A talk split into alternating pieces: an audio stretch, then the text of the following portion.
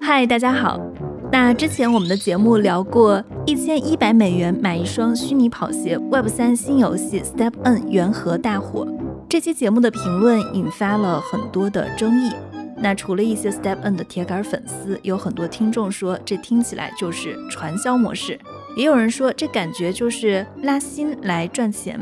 那我自己也有一位好朋友，他听完播客，加上他最近经历了一些事情，他给我发了这样一段话，让我感触很深。他说：“有些时候，我觉得这个世界真的越来越难理解了。这么想的时候呢，又会怀疑是不是我自己接受不了新的东西，因为你不知道你对一个东西，它就是皇帝的新衣的这个判断到底是不是对的。我想很多人可能都有这种感受。”或者说，在形成自己独立的判断能力以前，有过这种阶段。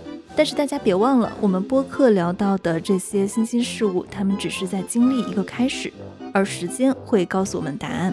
那我们就来看一下 Step N 的近况。在中国时间五月二十七日，Step N 开始宣布清退中国大陆用户，当日暴跌百分之四十。其实早在 Step N 宣布清退中国用户之前呢，市场上已经开始频繁出现对 Step N 的质疑。五月二十八日，Ant 资本创始合伙人他也在 Twitter 上公开质疑，他说通过 Footprint，其实可以很容易看出 Step N 从两周前数据就开始不太健康了。一个庞氏的用户增长，如果打破了指数增长，它就离崩盘不远了。那另外，Twitter 的另一个大 V 明道在 Twitter 上开启了一个投票，问 Step N 会不会像 Luna 那样崩盘？在一千九百八十四次投票当中，有百分之六十二点五的人投给了是，只有百分之三十七点五的人投给了不是。那我们再来看一下 Step N 到底发生了什么。在我们聊 Step N 那期节目的时候呢，它的跑鞋价格还在十一个索尔左右。那根据当时索尔的价格换算成美金，就是一千一百美元。那如今呢，它大概已经掉到了三个索尔，加上索尔本身的价值有缩水，所以它的价值是缩水了十倍。同时，它的加密货币 GST 也跌到了一美元以下，也是跌破了发行价。我们这期节目的录制时间是在二零二二年五月二十四日，也是在 Step N 清退中国用户还有他自己的死亡螺旋开始之前。这原本是一期我和道的资深爱好者上聊道的节目，因为他正好也是 Step N 道的早期参与者，并且呢，他之前。就在我们的节目中，我就在节目中说过，他是早期参与了这个项目，很早就退出了，因为那个时候他觉得他并不看好这个经济模型，所以他也不是很后悔。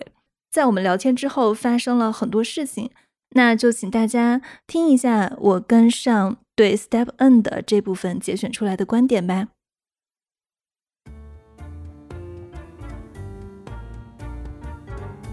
欢迎收听硅谷幺零幺，我是红军，我是阿伟。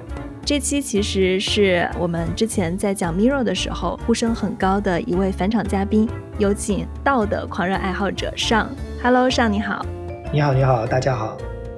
那在我们上一期的结尾中是留了一个大的悬念啊，其实你是非常早加入 Step N 的社区的，但是在 Step N 大火以前，其实你又从这个项目里面退出了。从 Step N 推出来到现在这一两个月的时间，我看也是发生了很多事儿。首先，他们经历了一个大火，币价也是经历了好几轮的过山车。到现在来看，你对这个项目的看法有什么改变吗？就是你现在会后悔你当时推出的这样一个决定吗？我整个看法应该没有太大的改变吧。对这个项目，当然了，有几点可能跟原来不太一样。Step N 的团队可能现在看起来比原来想的更加优秀啊。它背后的资金可能比原来想的更加雄厚啊，这个我觉得也是造就了它限量级产品的一个原因嘛。肯定当时很早期的时候是看不太到的。对我来说，因为本身像类似于 GameFi 的这种经济模型的产品，本身就不是我特别关注的重点，所以呢，我当时确实也错过这个。我其实后面虽然我没有在比较深度参与，但是我还是保持关注，因为我所在另外一个道叫 Matrix 道，它是做早期产品投资的 Venture 道。专门做投资的，他的一个研究员其实是在所有社区里面最早用数据分析做出来 Stepen 的这个经济模型。其实你不要讲什么理论啊什么，就用数据分析就看了，就是资金的流入流出很明显就能看出来，非常直观。其实从那个时候开始，我还是在关注啊，关键就不是说参与了嘛，关键就是投资啊，投资上面我也会参与一些。你有跑吗？我没跑，但我有投资。就是你相当于有买他们的代币。对对对，包括他现在出的几个仿他的产品，像 Step App 啊这样仿产品，其实我都是很早就参与了。那像他这些仿盘吧，我们应该说，其实也蛮优秀的。那他们其实也最高也都涨了一百六七十倍，可能都有。目前可能稳定的三四十倍这样，其实都是有很大的一个涨幅的。整个赛道啊，其实是非常火的一个赛道，但是它波动性也很大。因为 Step N，我中间跟你断断续续聊过好几次。其实有一次你提到了他们到底会不会把非加密货币领域的人转换到整个的加密货币领域？你当时也觉得可能今年的六月份是 Step N 的一个坎儿，你现在还这么认为吗？它的数据都不用我说，因为现在每天大家都看到新的分析文章出来嘛，包括我看前天连朱啸虎都在分析 Step N 的经济模型。它最简单的一个数据就是，它如果保持目前的收益率啊，六个月后它的用户必须要超过三个亿，否则它是撑不起它的经济模型。那实际上就是一样有很大的挑战嘛，能不能保持这么高的增长啊？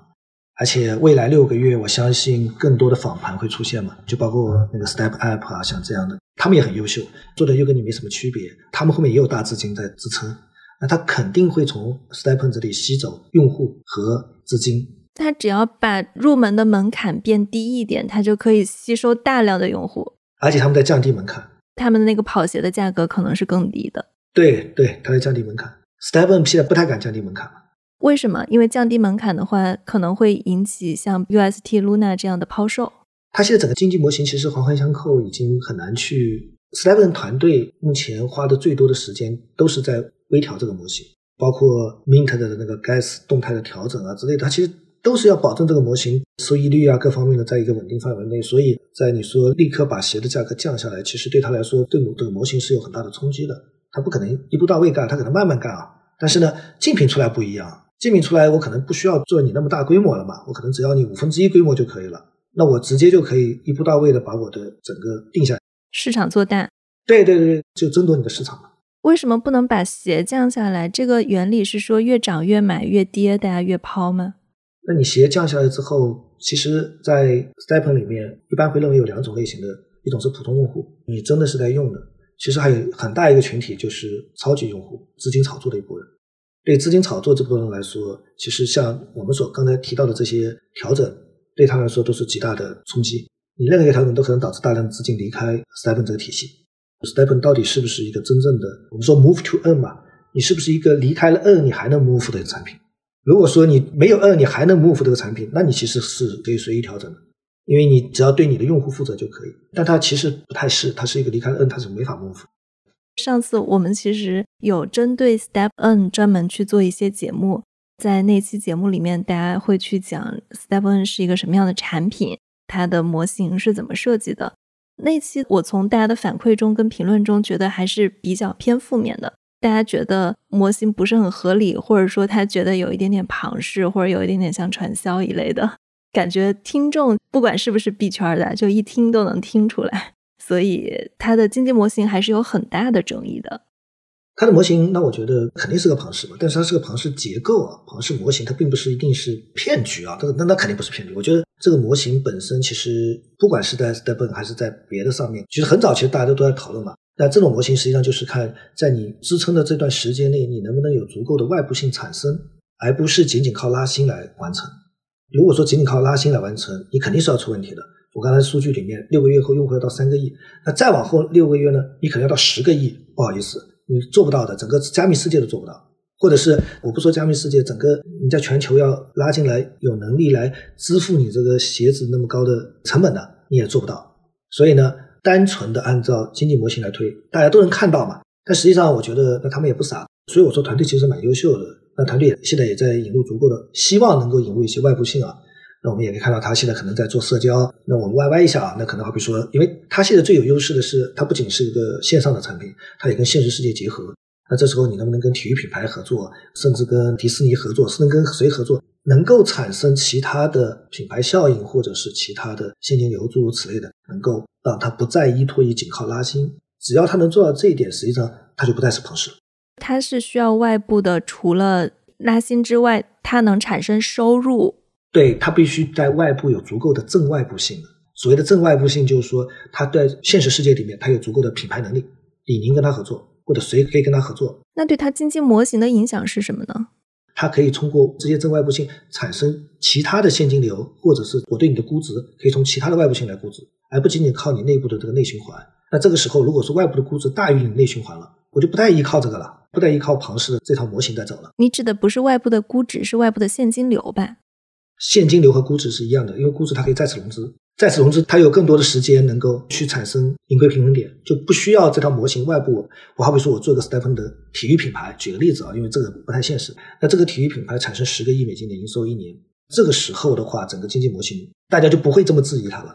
我觉得你说的这个问题，感觉是所有区块链项目的一个共同点。像前几周发生了 UST 跟 Luna 接近归零的事件，其实 UST 这种算法稳定币是靠 Luna 来提供支撑的。它的应用场景有一个 Anchor 协议，然后付给你百分之二十的利息。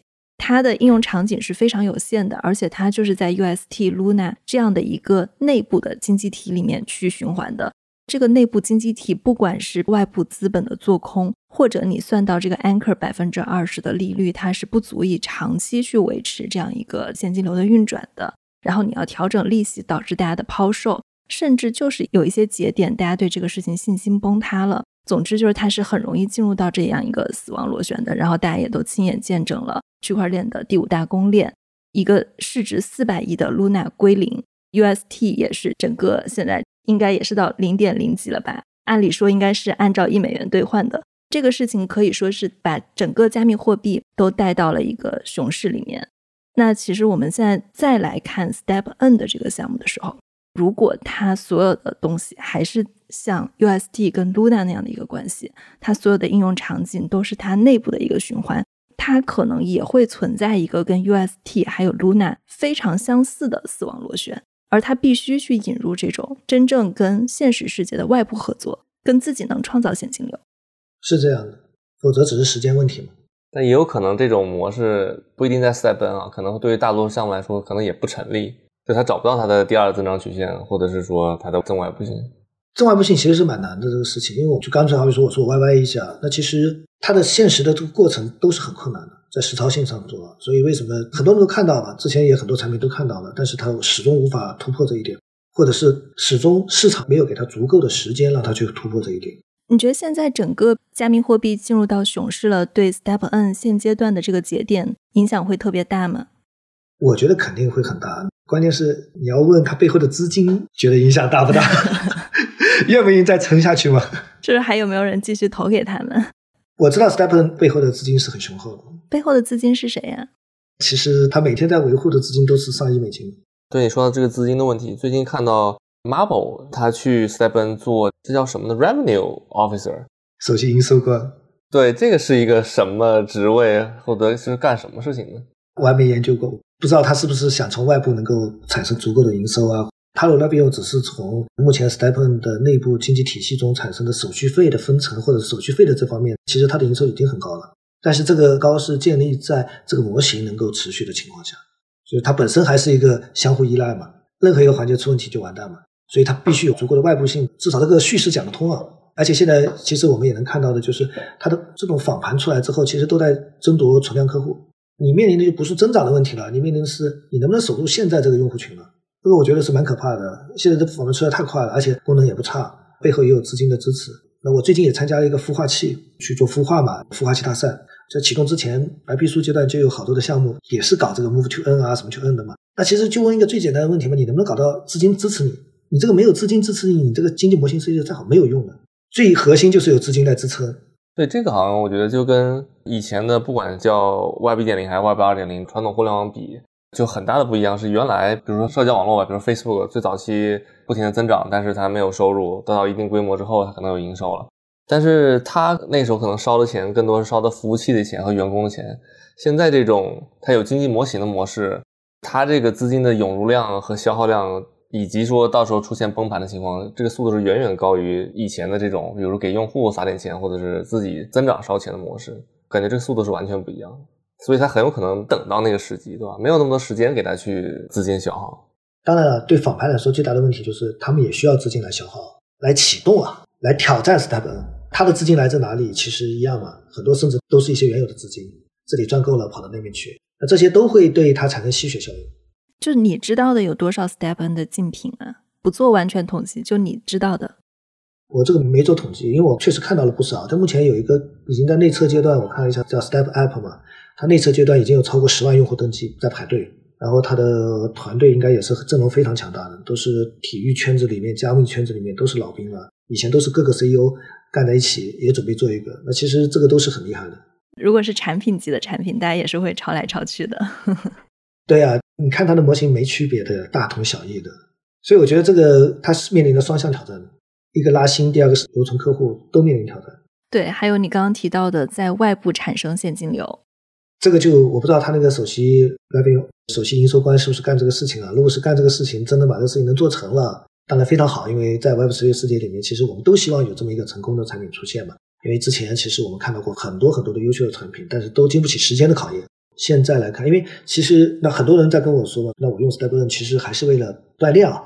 那我会问他们一句吧，那你看不看他们的数据分析的？你说你每天早上起来先看一眼数据分析，他会不会崩盘，然后再去跑步？那你说明你还不是说真正想锻炼嘛？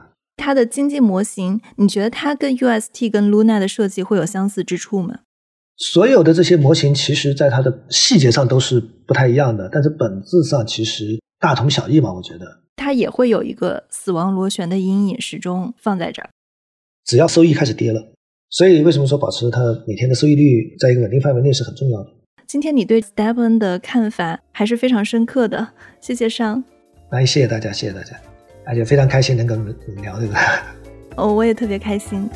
好，那这就是我们今天的节目。如果大家喜欢我们的节目，记得在你所收听的音频客户端，比如像苹果 Podcast、小宇宙、喜马拉雅、Spotify、Google Podcast、Amazon Music、荔枝 FM、蜻蜓 FM 来订阅我们，也可以给我们写评论、写留言。大家的每一条留言我都会认真的看，同时大家也可以给我们写邮件，我们的邮箱地址是 podcast at sv 幺零幺点 net。